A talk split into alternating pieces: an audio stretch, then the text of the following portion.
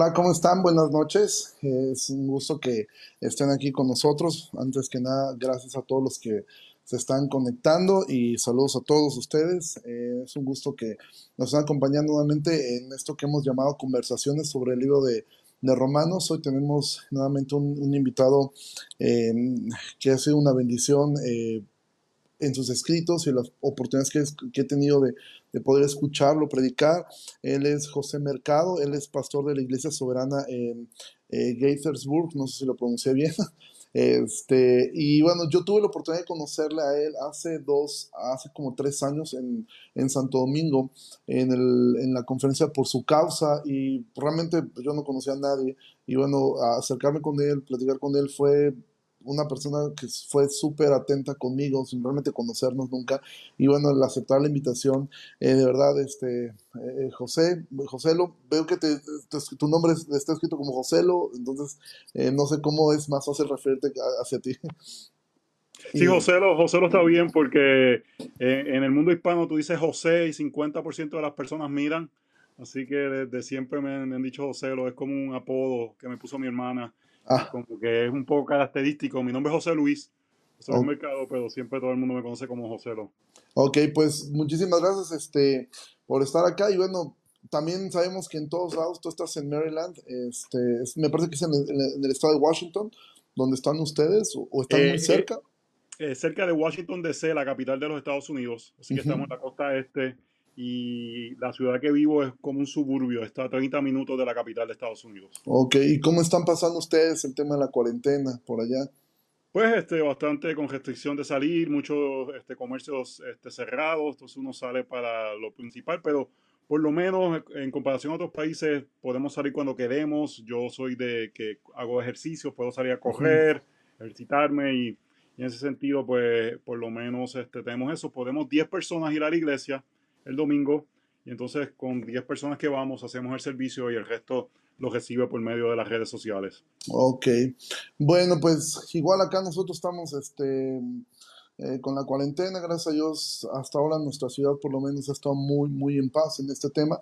Y bueno, nosotros hemos estado estudiando el libro de Romanos y eh, ha sido un estudio, apenas vamos a la mitad del capítulo 13, yo creo que en un par de semanas terminaremos. Ha sido muy hermoso poder ver a, a, varios hermanos que se han conectado eh, todo el tiempo, todos los días se conectan y estamos llevando distintos temas. Los días viernes eh, comenzamos con un tema que era general, el Evangelio y tu familia con el pastor Marcos Peña. La semana pasada con el pastor Salvador Gómez Dixon tuvimos el tema del Evangelio y la iglesia y contigo queremos tratar el tema de eh, el Evangelio y el matrimonio. Yo sé que tú escribiste un libro muy bueno, te comentaba hace un rato que que este, lo leí, me lo aventé en, tres días, que sé que no es la idea, porque el libro no está diseñado para leerse como, como yo lo leí, pero bueno, también aprovecho que este, soy soltero y me puedo dar esos lujos de poderlo leer este, tan rápido. Y me gustaría comenzar preguntándote lo mismo que le pregunté a los demás pastores, y es esto, para ti el libro de Romanos, ¿qué, qué significado tiene en tu vida ministerial? ¿O, ¿O ha significado algo especial? ¿O es para ti un libro, digo, evidentemente es difícil sacar un libro por encima de otros libros de la Biblia. Eh, sin embargo, el libro de Romanos históricamente ha sido un libro eh, que ha tenido una influencia eh, pues muy fuerte dentro de la iglesia. ¿En tu vida alguna experiencia o algo sobre el libro de Romanos que nos quisieras compartir? obviamente, como tú dices, toda la Biblia es mi favorita pero hay aspectos que, que, tienen libros que tienen un poquito más de, de, cercanía. Yo digo, le digo a la gente de la iglesia, si tú entiendes Romanos, puedes entender la Biblia. Eh, le digo romanos y hebreos. Si pueden entender romanos y hebreos, pueden entender básicamente la Biblia completa. Entonces, le doy énfasis a estudiar este el libro de Romanos. Acabamos hace poco en la iglesia de hacer un estudio bíblico de Romanos, no de predicación, sino de estudio bíblico. Y eh, Romanos 14, que están a punto de llegar, yo digo que es eh, uno de los capítulos que más descuidado, que más atención se debería prestar en la iglesia. Yo creo que muchos problemas que hay de legalismo y batallas serían eh, eh, prevenidos si la gente prestara un poquito más de atención a Romanos 14. Así que cuando llegue allá, personalmente, cuando en mi familia estamos faltos de gozo, de una forma práctica, siempre estudiamos Romanos. Porque yo digo que no, no hay una forma que un creyente pueda leer Romanos y ver los primeros tres capítulos que nos dicen cuál es nuestra realidad, de que merecemos el juicio de Dios porque todos hemos pecado, y ver las gloriosas noticias que luego uno ve en Romanos 3, 4, 5, 6, eh, eh, tiene que haber gozo en nuestras vidas. Un verdadero creyente tiene que salir gozoso al ver que merecíamos el infierno porque todos hemos pecado, pero ahora tenemos paz para con Dios. Entonces es un libro que utilizamos en ocasiones en nuestra familia cuando eh, estamos batallando con falta de gozo o contentamiento. Sí, por ahí leía yo en tu, en tu libro, digo, me estoy adelantando mucho a las preguntas que tenía que cuando tú compartes ahí, que cuando de repente, como todo matrimonio, hay ciertas diferencias em, eh, con tu esposa, o sea, que ustedes tratan de recordarse el Evangelio siempre, ¿no? Y terminar con esta, aún en medio de, una, de, un momento complicado, podernos recordar el Evangelio. El libro que tú escribiste eh, me, me, encantó desde la portada, al principio no entendía los circulitos, después los fui comprendiendo a lo que se referían a esa unión en el matrimonio, y el libro El matrimonio que agrada a Dios, cómo vivir el Evangelio hasta que la muerte eh, nos separe. Y bueno, yo creo que es un libro muy bueno, tanto, evidentemente yo creo que un, casado eh, sacará un provecho mayor del libro, pero a mí aún yo lo recomendé mucho hacia solteros leerlo, es, un, es una excelente lectura también. Y me gustaría eh, introducir allí, ¿cómo es que el Evangelio, eh, en tu experiencia a grandes rasgos, que eso es lo que trataremos en esta conversación, debería influir eh, eh, en, la vida matrimonial. Hemos hablado mucho aquí respecto a que a veces se tiene la idea de que el Evangelio es algo que me aprendo una vez eh, y después es para enseñárselo a los niños pequeños que entienden el Evangelio y es algo que después me olvido de eso. Pero tú en tu libro mencionas respecto a recordarnos el Evangelio. En el último, el último capítulo, el último día, tú mencionas esta parte, ¿no? la importancia de recordarnos el Evangelio. ¿Cómo es que el Evangelio debería afectar la vida matrimonial?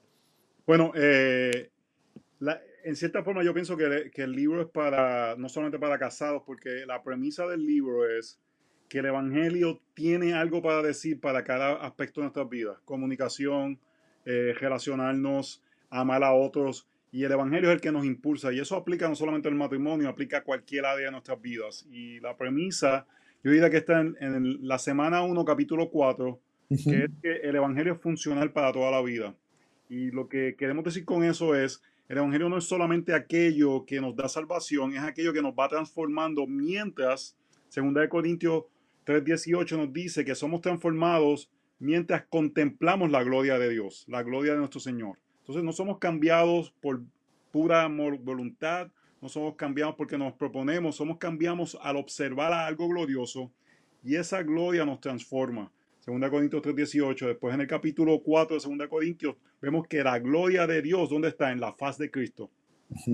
necesitamos ver a Jesús en las áreas de nuestras vidas, sea eh, servir a nuestra pareja, sea amar a, nuestra pareja, para que la gloria de Jesús sea transformando. Yo digo que eso se explica en tres círculos, tres círculos concéntricos. Eh, imagínense tres círculos y el círculo del medio concéntrico. El círculo del medio es el Evangelio. Eso es lo que Cristo ha hecho por nosotros. Esa es la obra de Jesús que murió por nosotros, dio su vida, resucitó y ahora está reinando a la diestra del Padre. Lo dije muy corto, puedo estar hablando aquí hasta mañana del Evangelio. De ese círculo sale otro círculo que es las eh, implicaciones sobre mi identidad. El Evangelio, lo que Cristo hizo, ahora dice cosas sobre mí. Por ejemplo, soy nueva criatura, soy hijo de Dios, soy amado, soy perdonado, soy, eh, estoy sentado junto a, Dios en lugares celestiales, soy esclavo. Eh, entonces, por lo que Cristo hizo, hay cosas que ahora son verdad de mi persona. Y de ahí salen implicaciones éticas, morales de cómo vivir. La forma que somos transformados es meditando en lo que Cristo hizo, creyendo lo que yo soy ahora, para que eso transforme nuestras vidas y se refleje en la forma que vivimos. Así que el punto que quiero traer es que en cualquier área del matrimonio, el Evangelio tiene algo que decir. Lo que nos transforma es el Evangelio y, tenemos que recordarnos constantemente el Evangelio. Y yo creo que una de las cosas, y estoy tratando de hacer una enseñanza que yo doy en dos horas, en dos minutos, la Biblia está diseñada de esta forma. La Biblia está diseñada que donde quiera que vemos un mandato, que la Biblia nos dice, tenemos que hacer algo, amar a tu prójimo, servir a, los demás. La Biblia nos dice lo que Cristo ha hecho y la Biblia nos dice lo que nosotros somos ahora. Le voy a dar un ejemplo. Vayan conmigo, Efesios 4, 32.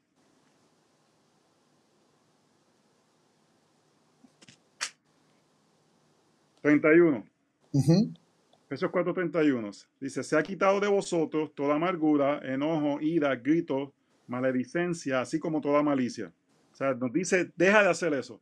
Si alguien está irado, viene y te dice, pastor, yo tengo un problema de ira, y tú le dices, mira ese texto, ese texto dije que dejes de ser airado, vete y no peques más.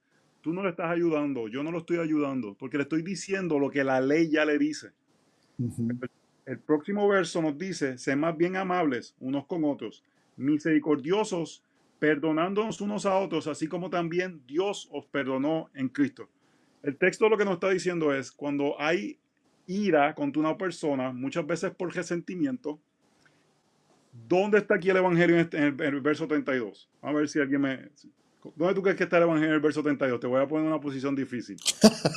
sí, de hecho sí. Este, pues yo miro el Evangelio en la parte del perdón, o sea, eh, en la parte del perdón, perdonándose unos a otros como Dios también los perdonó a ustedes en Cristo. Es el Evangelio. Dios os perdonó a nosotros. Ese es el Evangelio. ¿Qué dice eso ahora de mí? Mi identidad es que yo soy perdonado. Y porque soy perdonado, ahora puedo perdonar a otras personas y eso me impulsa a que no haya enojo en mi vida y a que sea amables con otros.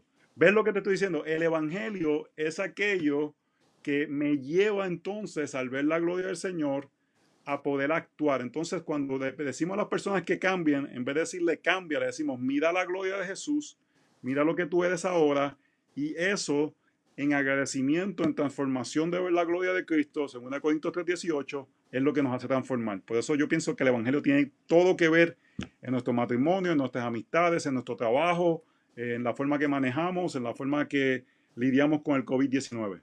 Amén, amén. Ya dentro de, eh, antes de entrar al tema de, del matrimonio, evidentemente yo sé que eh, dentro de la gente que está viendo ahora mismo esta transmisión, debe haber gente soltera, gente que está planeando o en algún momento casarse. Ya dentro del matrimonio, evidentemente el día al día te hace ver claramente en dónde el Evangelio está haciendo falta, por ejemplo, en la parte del perdón, eh, en distintas áreas.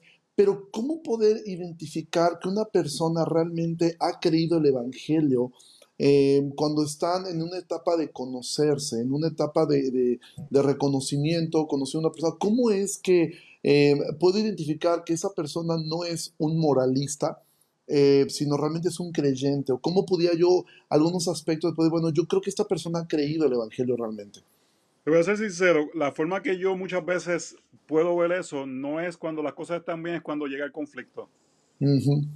Cuando tú tienes un conflicto con alguien, tú puedes ver si en verdad la persona cree las verdades del Evangelio, este, que está dispuesto a perdonar, está dispuesto a morir al mismo, está dispuesto a servir, eh, eh, está dispuesto a, dar de lo suyo. Entonces, yo me relaciono con muchos pastores en muchos lugares del mundo y Sudamérica.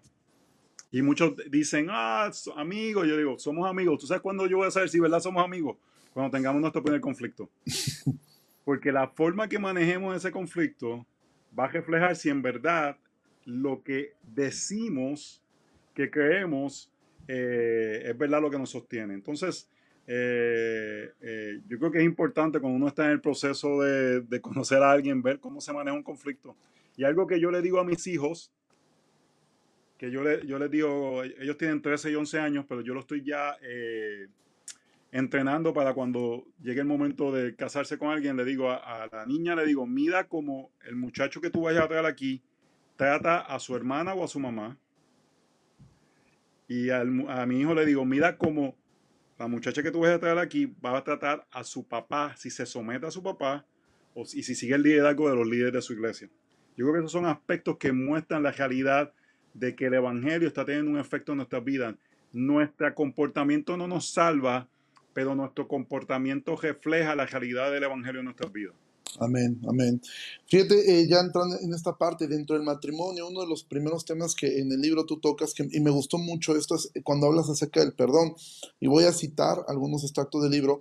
Tú, tú, escribes, muchas parejas prefieren guardar silencio, ignorar la ofensa y retomar la relación como si nada hubiera pasado cuando los ánimos ya se han calmado. Y esto es algo común, yo creo que eh, en muchas partes de la, de la consejería es esto, que está viendo cómo se va acumulando enojos sobre enojos y una parte pragmática es esto, ¿no? Decir, bueno, voy a esperar a que se pase, y bueno, ya se pasó, ya mejor no digo nada, ya mejor este, eh, por ahí tú compartes un, eh, una, una, anécdota, eh, hasta el final me parece del libro donde tú mencionas que se te olvidó un, galón de leche, ¿no? Y que en algún momento eso hubiera provocado un problema, pero que ya obviamente al ir avanzando en la relación ya no es, ya hay una forma de, de, arreglarlo. El perdón, em, evidentemente creo que es una de las... Em, cosas más palpables en un creyente, eh, eh, la capacidad que el Espíritu Santo le ha dado de perdonar.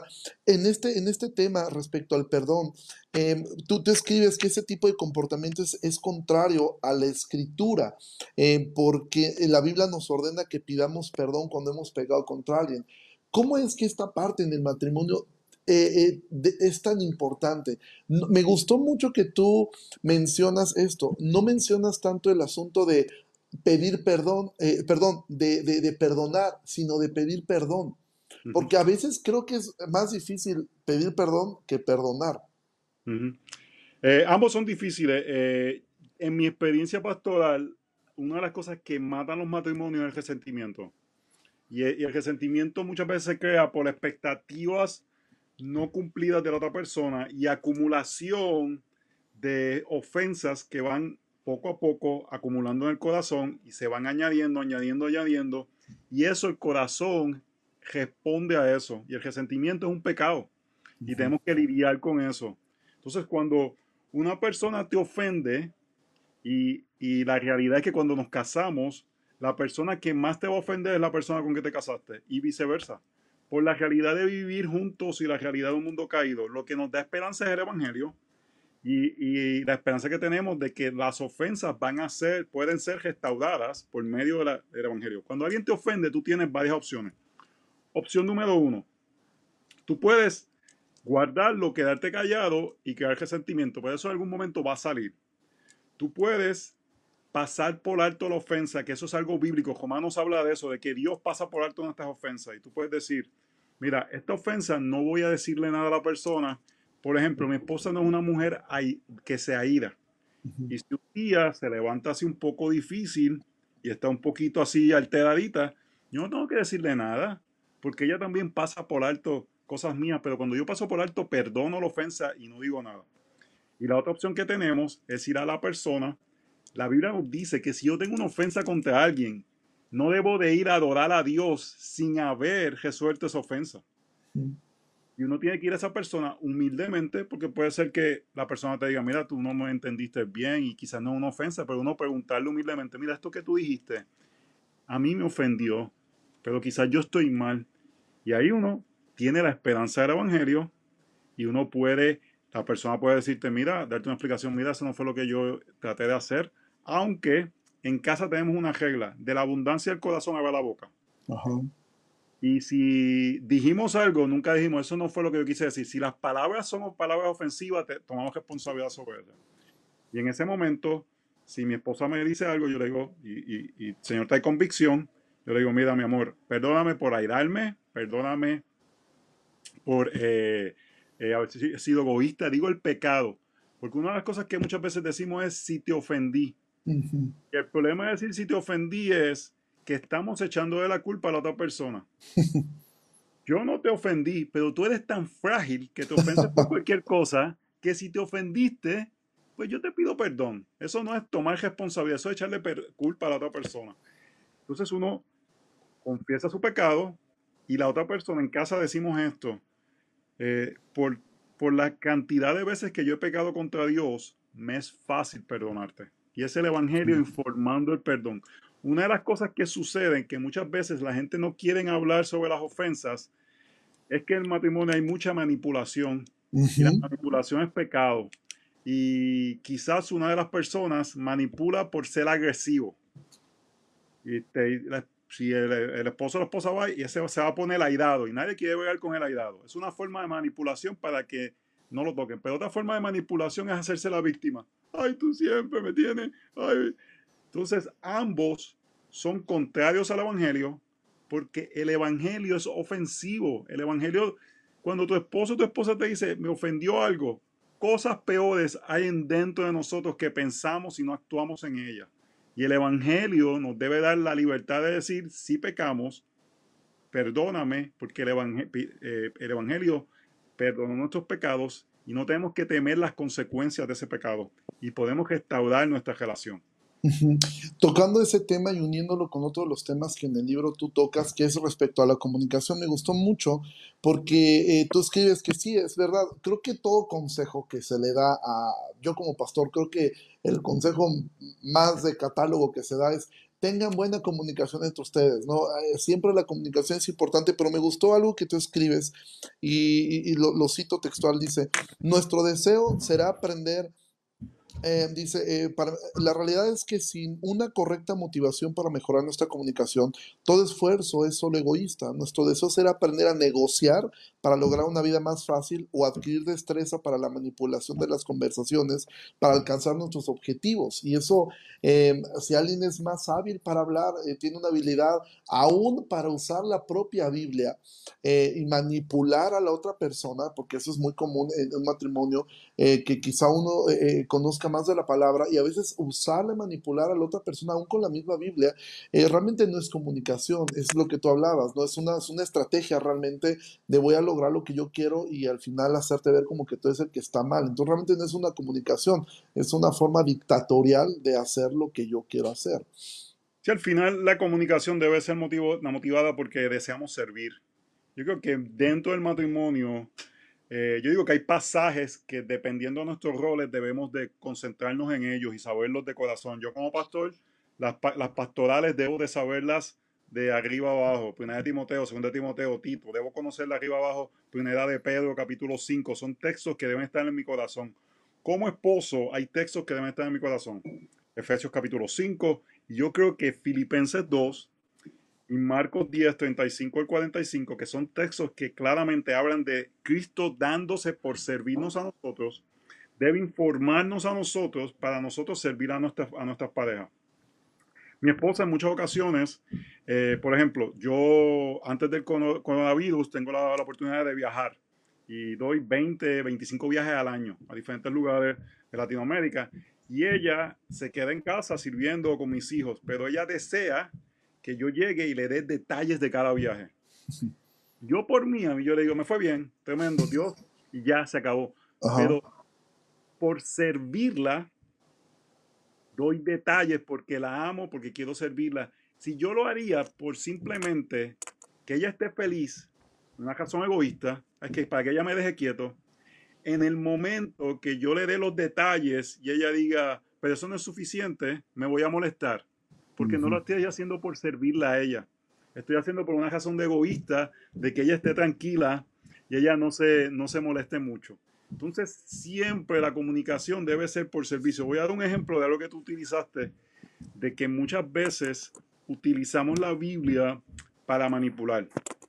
Efesios capítulo 5 dice que los hombres debemos amar a nuestras mujeres como Cristo ama a la iglesia, para santificarla como Cristo la santificó por medio del lavamiento de la palabra que, que, que, que es el agua. Entonces nosotros debemos de lavar a nuestras esposas con la palabra del Señor. Lo que yo creo que muchas veces es, en vez de darle un baño amoroso, le damos con una cubeta fría de agua, muchas veces la palabra del Señor, le tiramos un texto bíblico para simplemente tranquilizarla. Yo voy a dar un ejemplo. Una vez yo estábamos aquí en casa y había un helicóptero sobrevolando nuestro barrio y había, eran las 3 de la mañana, yo estaba durmiendo y había un foco alumbrando. Y parece que había, al otro día subimos que había un asesino que estaba merodeando, un criminal que se había escapado de la cárcel, algo así, estaba merodeando por el sitio. Y mi esposa me levanta y me dice, mi amor, está pasando algo, mira a ver, sal, sal, que, sal a ver qué pasa. Y digo, bueno, ¿para qué voy a salir? Aquí estoy seguro dentro de la casa, si hay un criminal me va a pasar algo. Pero yo también quería dormir. Y yo vengo, me vido así y le digo, no le temas lo que puede matar tu cuerpo, teme lo que puede matar tu alma. Y me vido a dormir. Yo le tiré con un, con un, con un verso bíblico, haciéndome espiritual. En lugar de lavarla con la palabra del Señor, amarla en ese momento que necesitaba que dijera, mi amor, vamos a estar bien, vamos a tranquilizarnos, vamos a llamar a la policía, en vez de servirla, yo hice, bíblicamente me saqué el problema, porque soy más espiritual. Entonces, al final, la comunicación es algo, es una herramienta que debe salir de un corazón de servicio, porque si no sale un corazón de servicio, va a ser un corazón egoísta y lo vamos a utilizar para nuestro beneficio. Tú ahorita mencionabas eh, respecto a los roles eh, dentro, de la, dentro del matrimonio y es uno de los temas que tú tocas en, eh, en el libro. Y creo que ahora con todo este bombardeo que existe de ideología de género, de feminismo, todo esto, de repente los roles llegan a, llegan a, romperse. Y ahorita tú mencionas que uno, evidentemente, bíblicamente, según Efesios capítulo 5, el rol mayor del hombre es amar a su esposa y cómo este, cuidándola y proveyéndola. Eh, como, como, mismo lo menciona el texto. Em, en ese sentido, ¿cómo lograr eh, no caer en el caso de los hombres ni en un machismo de decir, no, yo no voy a hacer cosas, eh, entre comillas lo digo, de mujeres? porque eso no es mi rol, porque una parte importante es el servicio, pero por el otro lado, ¿cómo puedo un hombre ayudar a su mujer a tomar su rol de una forma bíblica sin caer en lo que tú dices, con esas cubetadas de agua, eh, pero al mismo tiempo y de la misma forma como una mujer puede ayudar a su esposo a tomar un rol, porque eh, eh, digo, lo ideal es que un hombre sepa la palabra y le enseñe, pero la realidad es que muchos matrimonios, las mujeres son las que conocen más de la palabra de Dios, sus esposos no, y de alguna manera algunas hermanas descansan en, bueno, yo la conozco, no necesito que alguien me la enseñe, porque yo ya la... Y entonces no ayudan a sus esposos a tomar ese rol, sino que ellas mismas comienzan a tomar este rol porque se desesperan, porque hacen devocionales, el esposo no puede explicar ciertas cosas a los hijos, eh, también como ellas lo pueden hacer, es como que mejor lo hago yo, ¿no? ¿Cómo poder ayudar en este, en ese asunto de los roles en, casa?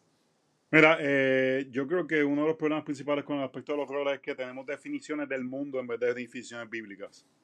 Entonces, eh, rápidamente tratamos de, como, de echarlo hacia afuera, porque cuando hablamos del sometimiento, lo que pensamos es este, esta visión de un hombre cavernícola alando a su mujer por el cabello, obligándola a hacer cosas. Eh, y nuevamente hemos sido muy influenciados por el feminismo y ahora eh, las damas este, toman lugares que la Biblia no, no, no les ayuda. Lo que presenta claramente la palabra de Dios es que el matrimonio está hecho para la gloria de Dios al reflejar el Evangelio. ¿Y cómo refleja el Evangelio? Una relación que refleja la relación entre Cristo y la iglesia. ¿Cuál es la relación de Cristo y la iglesia? La relación de Cristo y la iglesia es Cristo sacrificadamente dando su vida por su novia y la novia voluntariamente siguiendo este sacrificio, eh, eh, este servicio sacrificado, liderazgo sacrificado. A mí me encanta cuando yo estoy en mi oficina aquí y, llega una pareja a tener este, consejería. Y cuando yo veo que él está sonriente y hablando mucho y ella está callada, yo sé que van a hablar de sometimiento. Él viene, él yo lo sé, ya yo lo sé. Y literalmente esto me pasó una vez. Estábamos ahí y él estaba sonriente, ella estaba seria, yo sabía lo que venía. Le pregunto, dígame, y él dice, mire, pastor, que yo sé que estamos en una iglesia que es bíblica y nosotros queremos ser bíblicos y, mi esposa no desea someterse. Eh, eh, yo vengo para que usted la ayude a que, haga lo que, lo que es bíblico. Y yo le digo, y yo vengo y le digo a él, ¿qué es lo que tú quieres? Dime. tú quieres algo.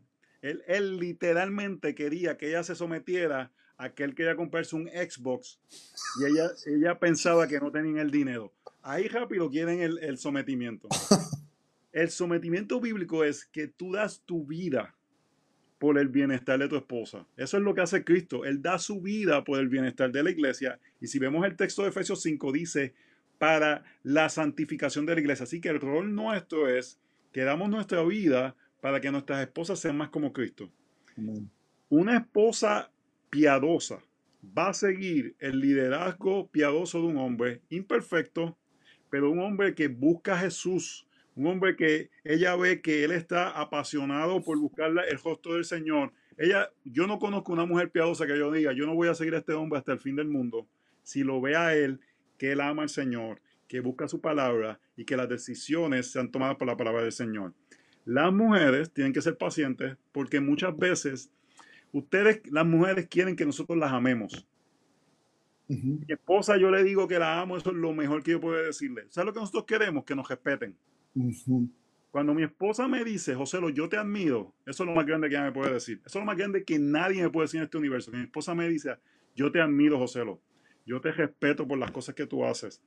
Y lo que pasa muchas veces es, y voy a usar esta palabra que parecía un poquito fuerte, espero que no sea ofensiva en México, pero muchas veces las damas castran a los maridos porque le quitan la masculinidad con la crítica constante y están muy pendientes de las áreas de debilidad de los hombres que llevan a muchos hombres. No estoy culpando a los hombres por la falta de liderazgo, pero llegan a los hombres a decir, bueno, si tú lo haces todo bien, que lo, hazlo tú.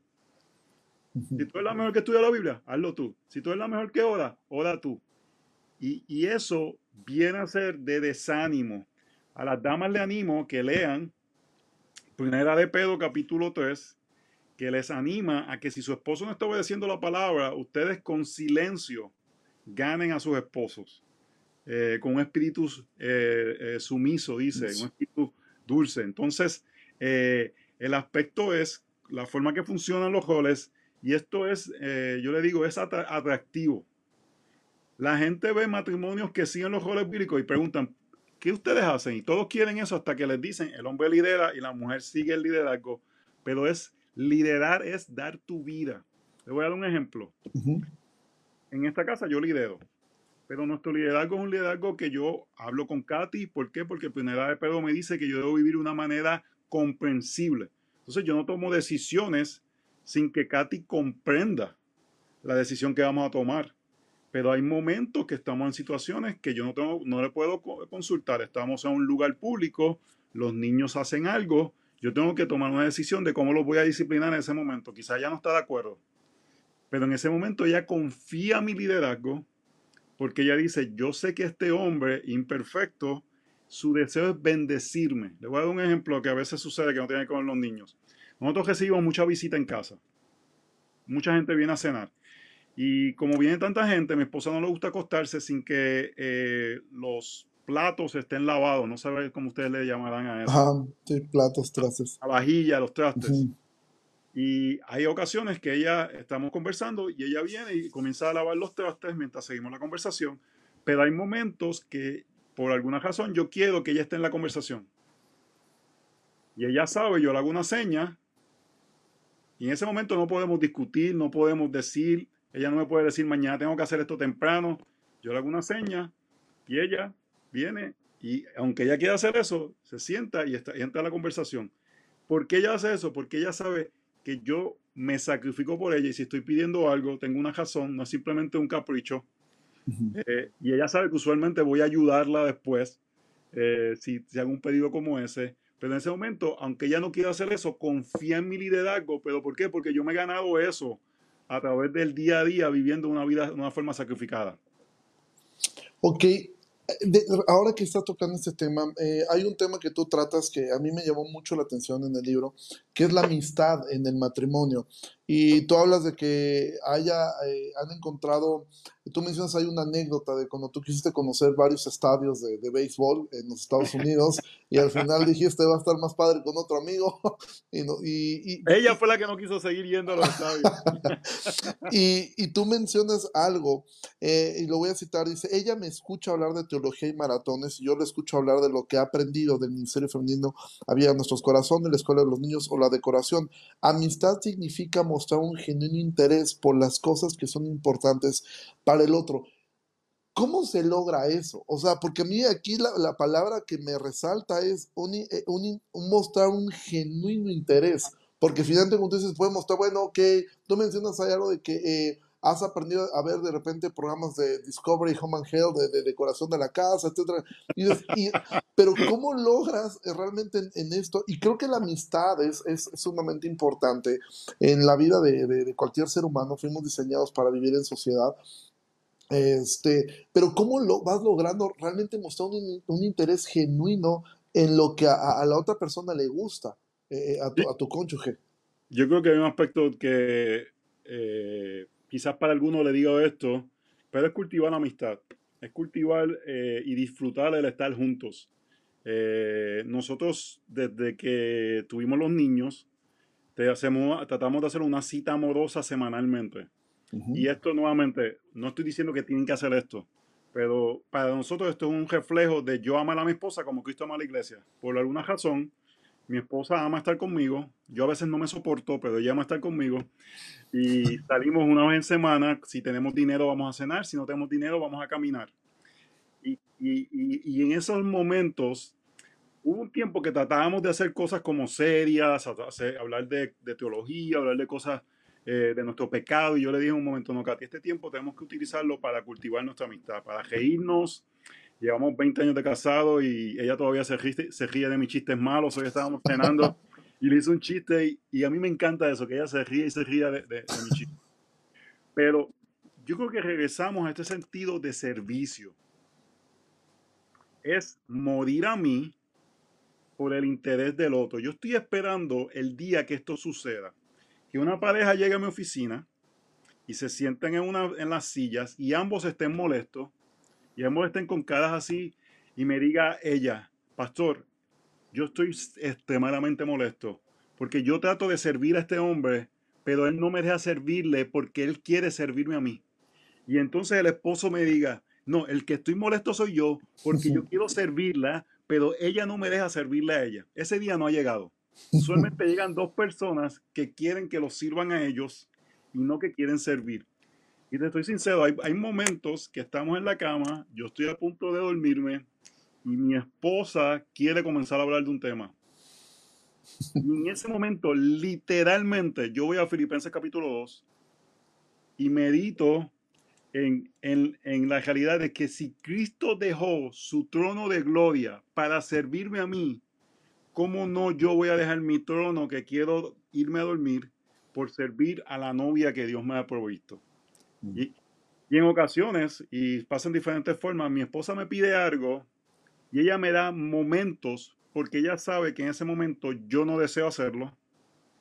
Y ella sabe que me estoy predicando el Evangelio en mi mente para recordarme la realidad de morir a mí para servirla a ella. Porque eso no sale si usted piensa que esto es mágico, no sale mágicamente. Uno necesita ver la gloria del Señor, ver el Evangelio para poder entonces eh, eh, que el Evangelio te impulse a poder servir a tu pareja. Entonces, en la parte de la comunicación, es como tú dices, a mi esposa le gusta la decoración y me tiene a veces horas hablándome lo que quiere hacer en la casa y por mí que, que, que se compre el sofá, que haga lo que ella quiera, pero le sirve y lo mismo me pasa, yo le hablo de lo que estoy haciendo para mi entrenamiento de maratón o lo que este el libro último de teología que estoy que son cosas a veces muy complicadas que ella no quiere ni, ni escuchar y, y, parte de eso es que morimos a nosotros porque amamos a la otra persona.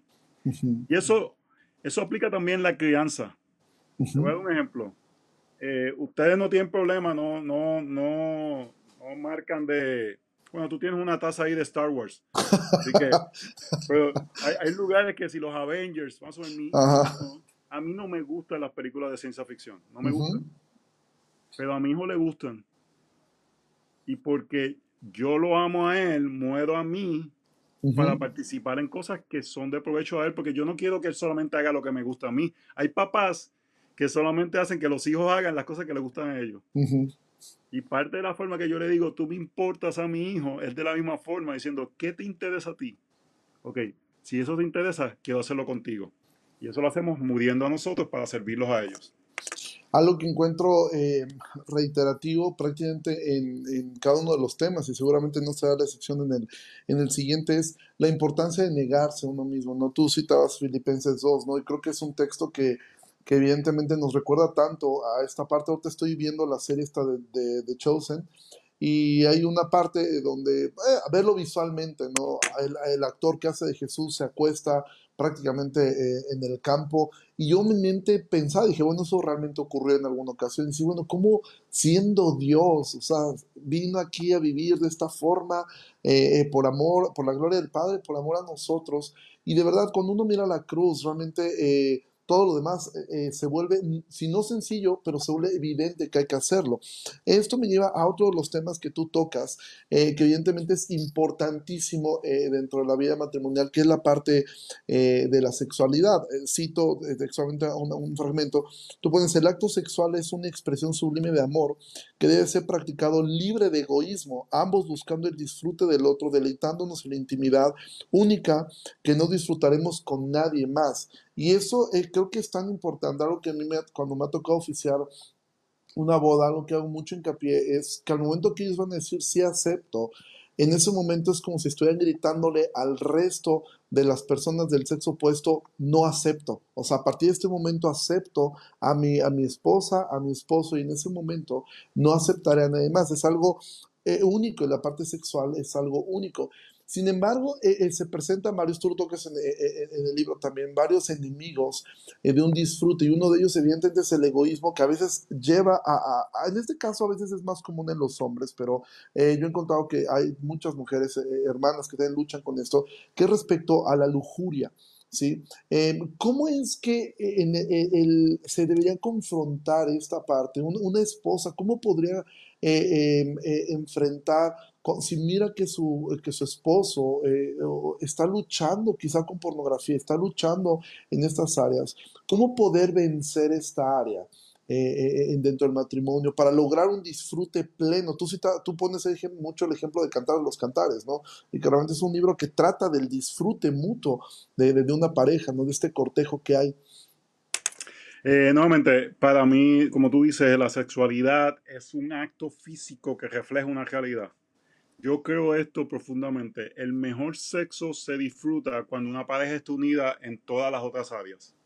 Eh, no necesariamente tiene que ser el sexo que Hollywood nos presenta, pero es esta realidad que dos personas se aman y pueden disfrutar, como dice la Biblia, de estar desnudos el uno frente al otro sin avergonzarse. Cuando uno se casa, uno hace algo que se convierte en una sola carne y nuestra lealtad se transfiere hacia esa persona mi lealtad emocional. Ahora, esa persona, mis emociones son más importantes hacia ella que papi ni mami. Mi lealtad está hacia esa persona. Financieramente, ahora lo que es de él es mío y lo que es mío es de él. Y físicamente mi cuerpo le pertenece a él. Entonces yo veo que hay dos enemigos en cuanto a la unidad del sexo. Y por un lado, para el hombre es la lujuria, que muchos hombres batallan con este aspecto donde Dios nos dio este, en inglés la palabra es drive, pero es como este deseo sexual que es saludable, que tiene que ser enfocado hacia tu esposa. En vez de moverlo hacia muchas personas, una de las cosas que un hombre tiene que hacer es trabajar para poder enfocar por la gracia del Señor esa lujuria hacia su esposa. Pero algo que las damas tienen que trabajar y el, enemigo de las damas muchas veces es la apatía hacia el sexo. Entonces, ambos muchas veces se van, en vez de juntarse, irse el uno hacia el otro, se van separando. Y uno, el hombre se separa muchas veces por la lujuria y poniendo su mirada en otras damas, que es un pecado horrible, para mí mayor que el de la apatía, que es que muchas mujeres como que no le importa el sexo.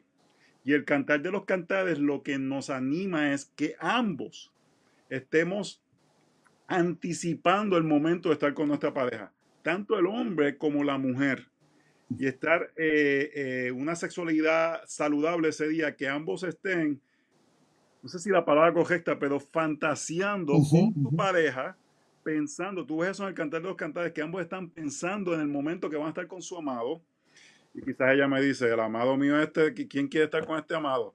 No, pero eso es parte de que si cultivamos nuestra relación, nuestra unidad, nuestro amor, eso va a hacer que la unidad del sexo sea un reflejo de este aspecto donde eh, es algo natural porque estamos unidos en todas las áreas. En cuanto a las damas con la lujuria de los hombres, no quiero excusar a los hombres, los hombres deben batallar contra este pecado. Deben decirle, eh, yo digo esto en todos lugares, yo digo que el hombre que no batalla contra la lujuria o está mintiendo o es enuco. no, hay otra. No, hay, no, hay, no hay otra explicación. Eh, eh, hay hombres que no batallan con la lujuria porque no están conscientes que están tan entregados a la lujuria. Pero mientras más un hombre se hace, eh, santifica, más consciente está de la lucha porque cosas que no le afectaban antes, ahora le afectan. Eh, voy a dar un ejemplo. No sé si ustedes estuvieron eh, conscientes del, espectáculo del Super Bowl que hubo con Shakira y Jennifer López. Y mucha gente decía, yo no sé cuál es el problema con eso. digo, si tú no piensas que eso, tú puedes ver eso sin que eso te afecte tu sexualidad, es porque estás viendo porquería mucho peor que esa. Así es. Y por eso no puedes batallar contra eso ya porque estás tan entregado. Así que un hombre que está batallando contra eso tiene que estar más consciente de una batalla más fuerte. Yo les digo, yo todas las mañanas me levanto a batallar contra este pecado. Y todas las mañanas, Jesús que me satisfaga y medito en lo regalo que es mi esposa para que mi sexualidad se desborde sobre ella. Lo que quiere decirle a las damas es que esta es una batalla que la mayoría de los hombres, a menos que tengan un problema hormonal, van a llevar hasta la tumba. Y esto no es excusa para que ellos estén mirando cochinadas en el, internet. Pero sí entender que esto es algo que, cada hombre tiene que batallar. Y la, mejor eh, forma que yo he visto es muchas mujeres batallan con el temor. Y los hombres batallamos con el temor. Y hay cosas que eso paraliza a las mujeres. Y quizás es algo que tú puedas ver que, es un área donde no estoy tratando de justificar, pero sí el hombre tiene que batallar constantemente. Yo sé que es difícil para ustedes, quizás en ocasiones no tomarlo personal, pero sí que puedan orar por su esposo y sí ser un medio de gracia, donde en 1 Corintios 7, al ustedes meditar eh, en, la intimidad sexual, como cantar de los cantares, sean una bendición en esa área para su esposo, no que cada vez que su esposo vaya a hacer un avance hacia usted, se sienta que le van a dar como un perrito, sino que se sienta que va a ser aceptado, porque él desea desbordar esos, esos deseos sexuales sobre usted. Muchas damas dicen, es que ya yo no, ya yo tengo mis años y, y, no me veo cuando era joven. No importa, su esposo la encuentra bella. Pero muchas veces, no estoy culpando la lujuria, pero las damas tienen que batallar con la apatía para que ambos trabajen hacia la unidad en esa área de la sexualidad. y, tocando esto, em, a veces yo algo que he encontrado mucho en, dentro de la, de la iglesia es eh, que muchos hermanos a veces no saben cómo luchar con este, con este tema, como que es un tema muy tabú, eh, la parte de la sexualidad. Una vez me tocó en, un, en, un, este, en una consejería matrimonial, eh, él me decía, es que pasaba exactamente lo que estás diciendo, no había una apatía y él decía, bueno, yo, yo lo que estoy pensando en hacer es que vamos a tener un tiempo de, este, de oración fuerte antes de, de, estar nosotros. Dije, ah, no creo que sea la mejor estrategia, eh, pero de repente era, luchaban mucho con el qué es correcto, qué es incorrecto, em, con muchos digo, y no quise entrar en detalles, o sea, respecto a, pero ¿cómo puede una pareja conocer los límites? Digo, hay límites que son claros, evidentemente, jamás mm, a participar otras personas, etcétera, jamás involucrar eh, eh, pornografía o esto, pero dentro de, de, una sexualidad sana, porque algo que ocurre es que me llevo contado a los novios, cuando son novios, parece que hay que echarles hielo para que, para que este, relajen la hormona. Y a los matrimonios hay que echarles carbón para que se encienda la llama nuevamente, porque el diablo eh, va a atacar de esa forma. A unos si logra que caigan antes de, fuera del matrimonio, va a traer consecuencias. Y en el matrimonio, si se lograra la abstinencia, que aún Pablo dice, no se abstengan, a no ser por ciertas causas, ¿no? Em, ¿Cómo lograr de una forma práctica? Eh, eh, porque existen los dos extremos, ¿no? Este quizá extremo, eh, yo te mencionaba, de casi casi quería orar, poner un tiempo de, de, alabanzas antes, y pues no, creo que sea lo más romántico. Y el otro lado está el, el hombre que quiere llegar como espartano y no le importa a su esposa, le importa él mismo. ¿Cómo lograr vencer eh, o de una forma práctica?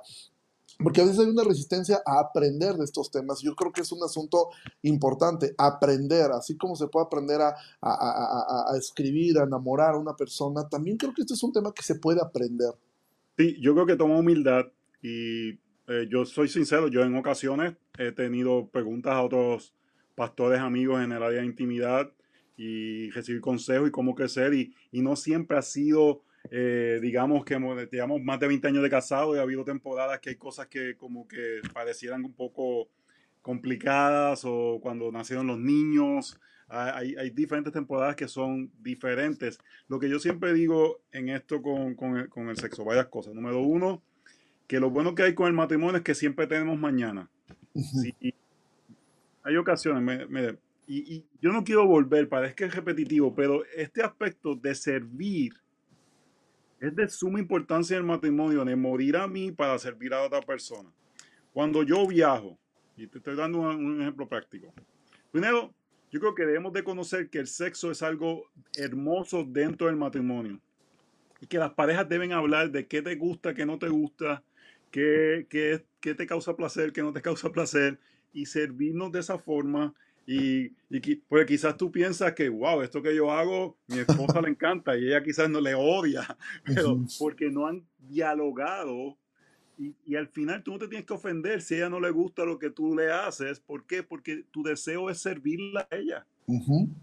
es, es, animarla. Y como tú dices, yo pienso que dentro del matrimonio, a menos que sea entrar otras personas o entrar otros, eh, eh, eh, la pornografía, cosas así, mi cuerpo es de ella y, y, y, su cuerpo es mío. Yo le digo a mi esposa, mamita, todo esto es tuyo. Haz conmigo lo que tú quieras. Eh, pero sí debe haber un aspecto de humildad, de querer servirnos el uno al otro, de hablar, de que si a veces cosas no fueron lo mejor, no hubo fuegos artificiales, esa es la belleza del matrimonio, tenemos mañana y podemos este, nuevamente ver y, y, y servirnos el uno al otro. Yo cuando llego de viajes, eh, a veces estoy de viaje, yo trato de viajar corto porque por el texto de 1 Corintios capítulo 7, que dice que no estemos separados por mucho tiempo, y nosotros como pareja, mi esposa ya sabe que si ciertos días han pasado, ya sabe que mi tentación es mayor. Y tenemos eso consciente. Eh, eh, hay gente que me pregunta cuántas veces debemos tener intimidad. Eso cada pareja tiene que encontrar el número. Nosotros hemos encontrado nuestro número de cada, cada cuántos días eh, eh, para ambos es este, eh, como que apropiado y nos, lleva al disfrute. Pero cuando yo viajo, yo llego y mi vuelo puede haber llegado a la medianoche, puede haber llegado a las 2 de la mañana, yo llego a casa y yo estoy listo. yo le estaba mandando texto, yo le estaba diciendo, mi amor, por ahí voy, prepárate.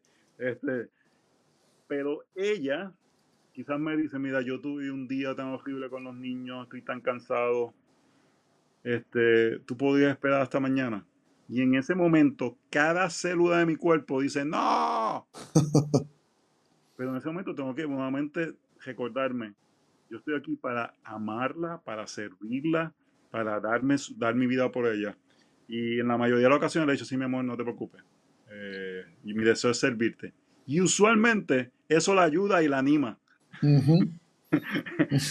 Y ella me dice, el día que yo me entere que lo estaba haciendo para manipular, te, va a ir mal. Pero ese sentido de entrega y decirle, mi deseo no es simplemente satisfacerme, yo le digo, realmente me, me serviría estar contigo, pero si, si en este momento no, te es de ayuda a ti, tenemos mañana. Esa es la belleza del matrimonio. Tenemos el día después de mañana. Entonces yo creo que la sexualidad se beneficia de esa unidad que tenemos ambos y que el deseo es servir al otro. Eh, entonces, no es, eh, como tú dices, eh, súper espirituales, pero también yo creo que hay un aspecto de servir, especialmente el hombre. Nosotros somos bien visuales en un momento, pero nuestras esposas muchas veces se emocionan por la parte de que las amemos.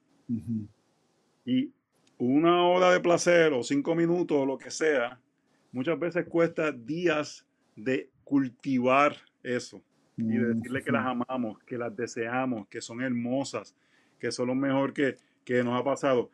Eh, mi, mi, celular tiene contraseña y la razón que yo le tengo contraseña es porque yo no quiero que nadie lea los textos que yo le envío a mi esposa.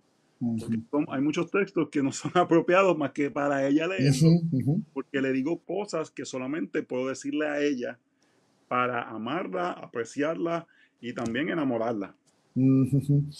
Eh, ya llevamos casi una hora y ya eh, de un, el último de los temas, eh, de los últimos temas que aún tú tocas, que evidentemente pues es una consecuencia también de, de, la sexualidad, pues son los hijos, ¿no? Y tú mencionas uno de los problemas principales de la crianza es que se puede convertir en un ídolo inmenso en la vida de los padres, ¿no? Y esto comúnmente se piensa, bueno, que la mujer quizá luche más, pero realmente a veces hay padres que vuelven ídolos a, a sus hijos. Me gusta mucho una ilustración que ocupa Paul Washer, donde él menciona cómo es que se debe priorizar realmente al cónyuge por encima de los hijos, ¿no?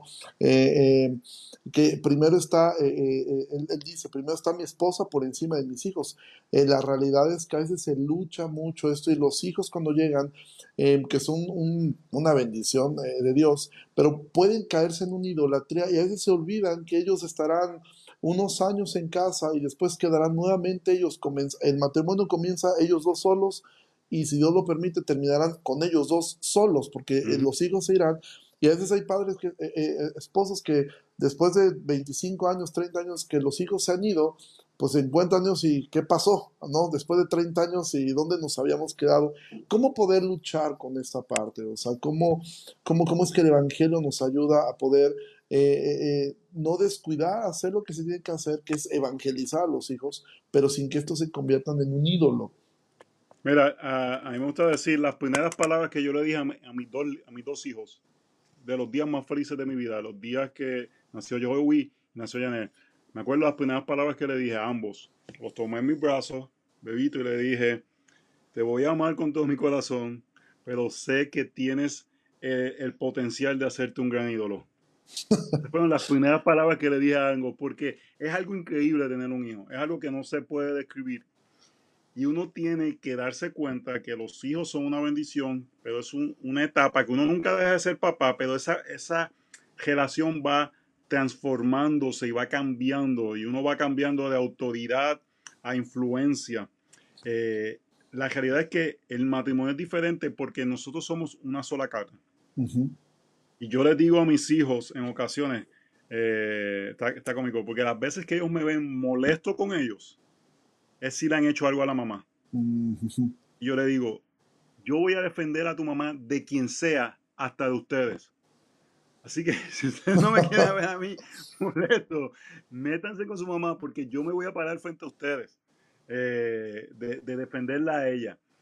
Y es que ellos sepan que uno los ama profundamente a ellos, pero que uno ama a su mamá como una sola carne. Y estábamos hablando de eso en la cena hoy. Este, este la, una de las niñas trajo esa colación. Y, algo que es súper importante es que los niños cuando ven que sus papás se aman, le dan a ellos más seguridad.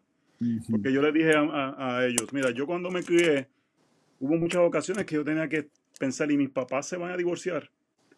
Y ellos me dijeron, nosotros nunca hemos pensado eso, eso nunca ha sido una tentación para nosotros.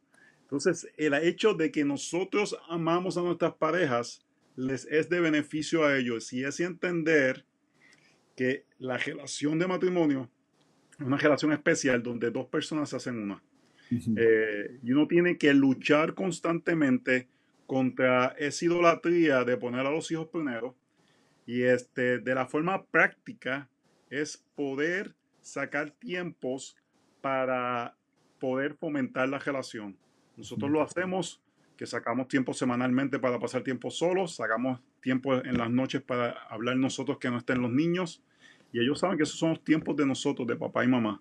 Eh, porque es importante nosotros cultivar nuestra relación, porque ellos en un momento se van a ir. Algo que yo veo ahora, no sé si en México pasa, pero aquí en Estados Unidos, es que esta idolatría de los hijos relacionada a los deportes. No sé si en México eso pasa, pero aquí todo el mundo piensa que los hijos van a ser el próximo Michael Jordan. algunos aquí sueñan, ¿no? Quizás no, como no hay tanta cultura deportiva, eh, pero en Estados Unidos que tienen NFL, NBA, a tantas oportunidades. Pero entonces se convierte en una cultura donde hay que llevar a los hijos a práctica de baloncesto, práctica de natación, práctica de soccer, que si el cántico, y todo se llena el calendario con los hijos y no hay calendario para las parejas. Por eso terminan muchas veces dos eh, personas que se consideran extraños viviendo bajo un solo techo. Así es. Em, estamos a, punto de terminar. Eh, aquí, si hay alguna pregunta, algunas preguntas las podemos hacer. Si alguien quiere preguntar algo, pueden hacerlo. Pero me encantó el final del libro. Tú mencionas que, que fue tu esposa Katy la que te propuso eh, terminar de esa forma, recordando el Evangelio. Y me, me encantó el final del libro. Este, eh, me gustó mucho cómo, cómo, cómo cierras con esta parte y tú escribes esto, una de las prácticas más antiguas que tenemos como matrimonio es recordarnos el Evangelio luego de un conflicto, no importa si el problema fue grande o pequeño, en cuanto hemos terminado, tiendo a decirle a Katy, recuerda que Jesús murió por nuestros pecados y por eso tenemos esperanza para nuestro futuro. Y eso me hizo recordar mucho algo que John Piper, él habla respecto a, también con su esposa, que él dice que ellos no duermen si están enojados. Dice, hay días donde eh, eh, la molestia es tan grande que lo que hacemos es nos sentamos cada uno en una orilla de la cama porque tenemos que terminar orando. Y si a veces pasan minutos incómodos hasta que alguien hace una oración muy breve, gracias por lo que hiciste por nosotros eh, te pedimos perdón por nuestras actitudes, amén. Dice, pero esa pequeña oración, dice, a veces en la madrugada nos ha levantado a reconciliarnos o al otro día eh, eh, glorificamos a Dios. ¿Cómo es que un matrimonio debe estarse recordando el Evangelio constantemente? Es que en verdad no es la única esperanza que tenemos. Vamos a suponer, en ocasiones, si mi esposa ha pecado contra mí y yo le, le traigo a colación su pecado y ella me pide perdón, y le digo, ok, te perdono, y voy a caminar, ella me va a decir, José, se te olvidó algo. Mm. Es que me traíste corrección, pero no me traíste la esperanza del Evangelio. Oh. Y, y, y, y, en esos momentos, eh, con vergüenza digo, es verdad, perdóname mi amor. Eh, la esperanza que tenemos de ese pecado, la esperanza que tú tienes para transformación, para reconciliación conmigo, para reconciliación con Dios, es porque Jesús murió por ese mismo pecado. Eh, en la cruz del Calvario. Y, nosotros creemos y tratamos, siempre que terminamos un conflicto, eh, y, cuando empezamos el conflicto, ponle que estamos en conflicto y a veces no se, no, se resuelve rápidamente. Y a veces tomo el momento y digo, mi amor, no nos preocupemos, porque este conflicto, hay conflictos que duran días, que uno está trabajando con el conflicto porque lo vemos de forma diferente. Y yo digo, no te preocupes, mi amor, porque el Evangelio nos da esperanza en medio de esto y esto no va a cambiar la forma que nos sentimos el uno del otro. Así que sentimos diferentes, estamos ofendidos, el, Evangelio nos va a dar esperanza. Y, y, caminando en medio de eso, no, sabemos que si somos dos creyentes comprometidos por la verdad, el Evangelio va a hacer que si yo soy el que estoy pecando, va a traer convicción de pecado a mí. Y si ella es la que está pecando, va a traer convicción de pecado a ella.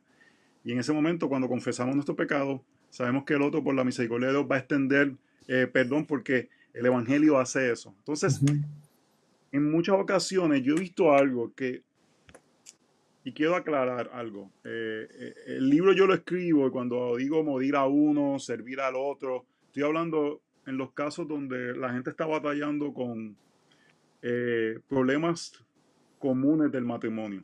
No estoy hablando donde hay adulterio, no estoy hablando donde hay abuso físico o abuso emocional pero estamos caminando las diferencias del Evangelio. Y yo noto que muchas veces gente viene a consejería que piensan que están peor de lo que están.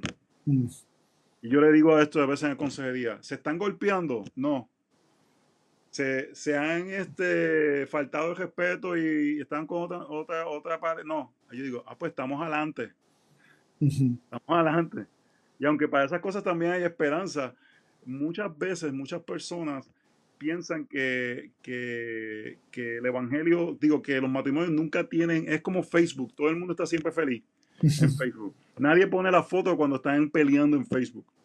Y es la realidad que vamos a tener diferencias, vamos a tener este eh, eh, puntos de vista diferentes, pero el Evangelio nos da esperanza de que siempre hay, pueda haber reconciliación si somos humildes de ver lo que el Evangelio ha hecho por nosotros. Amén. aquí hay algunas, algunas preguntas que, que están mandando. Em, a una, una, hermana pregunta, ¿cómo puedo ayudar a mis hijos casados? O sea, cuando no son creyentes. Es una manera práctica de poderlos ayudar. Mira, yo pienso que una de las, de las formas que a veces en la cultura hispana que menos ayudamos a los que no son creyentes de nuestra familia es comunicándonos sin el Evangelio. Yo creo que es importante que cuando le comuniquemos a otras personas de las verdades del Evangelio, tratemos de no hacerlo en una posición de sentirnos superiores a ellos.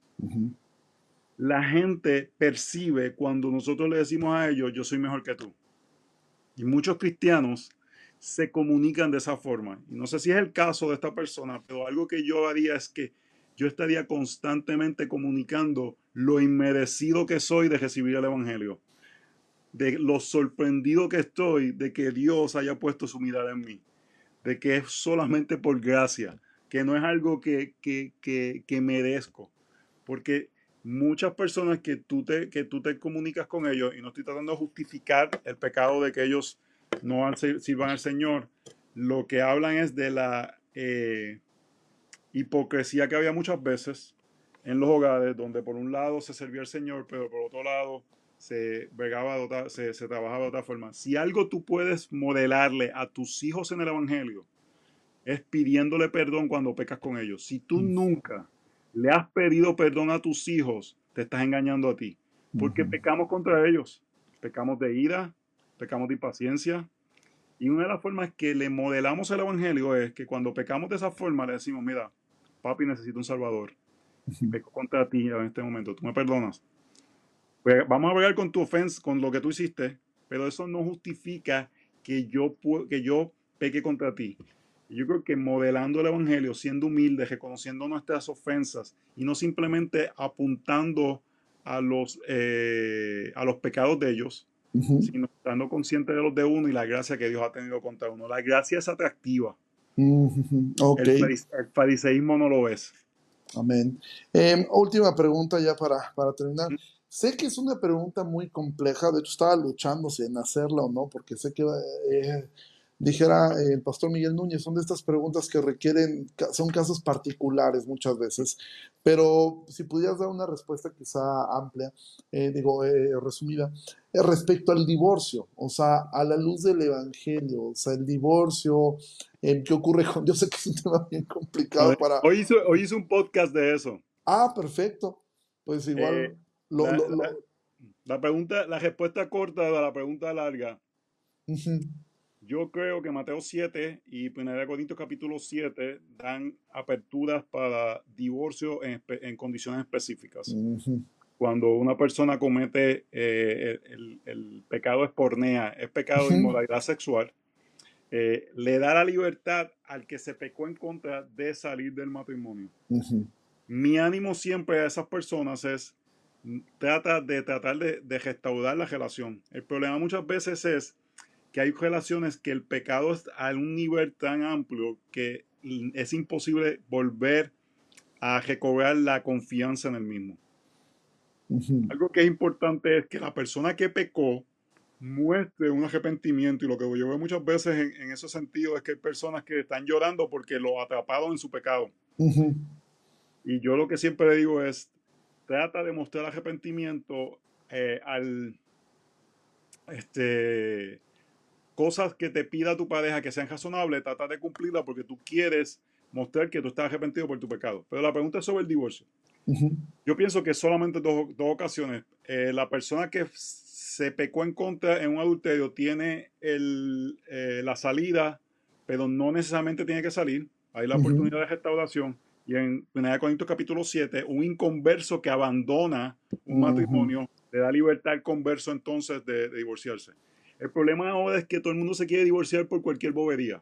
Porque no soy feliz, porque no estoy lleno, porque estoy cansado. Y nuevamente, es porque te casaste por razones egoístas. Eh, y en esos casos, un creyente debe leer Primera de Pedro, capítulo 2, eh, verso 18 en adelante, y Primera de Pedro, capítulo 3, que muestra eh, cómo el matrimonio puede ser sacrificado y donde, aunque una persona no esté sometida al Evangelio, nuestra conducta puede ser de beneficio para que esa persona conozca el Evangelio. Excelente respuesta a una pregunta bastante compleja. Em, pues estamos eh, prácticamente terminando. Y de verdad, bueno, agradecerte muchísimo por tu tiempo. Eh, terminamos aquí con cerca de 80 personas este, escuchando. Por aquí, este, Daniel nos comparte que hay un taller eh, en la página de lifewayequipa.com, que es un taller que tú das sobre el libro, entonces si quieren entrar allí lo vamos a, poner también. Y de verdad, agradecerte muchísimo por, por, tu tiempo. Creo que fue de muchísima bendición, de muchísimo aprendizaje. Y, bueno, simplemente este, terminar. Están preguntando muchos acerca del podcast, que dónde lo pueden ver el podcast. Ah, este, cuando salga, eh, eh, estará en mi, yo tengo mi, mi Facebook, es el Facebook de la iglesia, Iglesia Gracia Soberana de Gettysburg. Y cuando salga, yo imagino que me darán el link y lo pondré en el Facebook de la iglesia. Ok, pues igual ahí, vamos a poner los links. Y de verdad, agradecerte mucho, nada más, este, eh, Eh, no sé si quieres terminar con algo más, unas últimas palabras. No, solamente muy agradecido por la oportunidad, de verdad que como podamos servirles, este, es un privilegio y animarles. yo sé que son tiempos un poco complicados para todos, pero Dios está trabajando con su iglesia. Amén, amén. Creemos que Él está haciendo algo y que esto cree que, que la bendición de tener esto virtual no mengue el deseo de estar juntos presencialmente como el Señor desea que estemos. Y yo no puedo esperar el día que juntos como mi iglesia local podamos estar juntos y cantar eh, en el, como decía Charles Spurgeon, de, el, lugar más preciado del mundo, que es la iglesia local. Amén. Eh, un privilegio poder estar con ustedes. Amo la cultura mexicana, me encanta la comida mexicana. Eh, este año pasado tuve la oportunidad de ir cinco veces a México y me encanta eh, la amabilidad, eh, la hospitalidad. Siempre me siento muy amado y muy querido en México, así que un, saludo caluroso de acá. Me perdona mi, mi, mi, mi lenguaje puertorriqueño. no, no te preocupes, ojalá en alguna ocasión eh, podamos concretar algo, que puedas estar aquí con nosotros en, en, la IBEG en Jalapa y será de verdad de mucho, mucho gozo. Bueno, tengo que terminar nada más eh, eh, mencionando respecto a quién ganó el libro, ya están algunos ahí preguntando. bueno, hicimos un pequeño concurso en Instagram. me parece que quien llegó tuvo cerca de 180 personas y bueno, el libro se verá este, a, a Monterrey, fue Fanny. Ah, no es cierto, perdón. Fue JJ quien ganó, pero bueno, como ya me equivoqué, entonces vamos a dar los dos libros. Este, uno lo mandaremos a Monterrey el otro aquí mismo lo daremos. Y de verdad, muchísimas gracias por tu tiempo, José. Lo me gustaría simplemente terminar este, orando, si nos puedes eh, dirigiendo una oración para terminar. Señor, te damos gracias por tu misericordia, por tu bondad para con nosotros. Eh, gracias por estos medios virtuales que nos permiten conectarnos, Señor, y oramos por esta iglesia eh, que es la expresión de tu cuerpo en Jalapa, Señor, que sea una luz en medio de las tinieblas, Señor, y que puedan esparcir tu verdad. Y oramos por los matrimonios que están presentes, que vean la esperanza que hay en el Evangelio. esto no es acerca de héroes ni personas que han logrado cualquier cosa, sino es tu obra transformando a personas que son pecadores. Eh, me, siempre me, Afecta mi corazón el pensar de que yo pequé eh, de formas muy severas contra mi esposa los primeros años de matrimonio. Especialmente yo me pecaba de una forma de eh, tratarla como que yo era superior a ella. Y tu evangelio trajo esperanza a nuestra familia.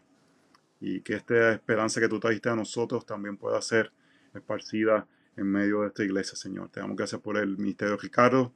Continúa animándolo y que tu palabra siga hacia adelante. En el nombre de Jesús oramos. Amén. Amén, amén.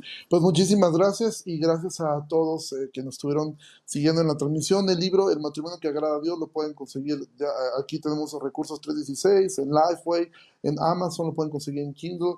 Y bueno, de verdad, muchísimas gracias, José. Te pido que me permitas un minuto más. Vamos a cortar la transmisión y ya para despedirnos tú y yo.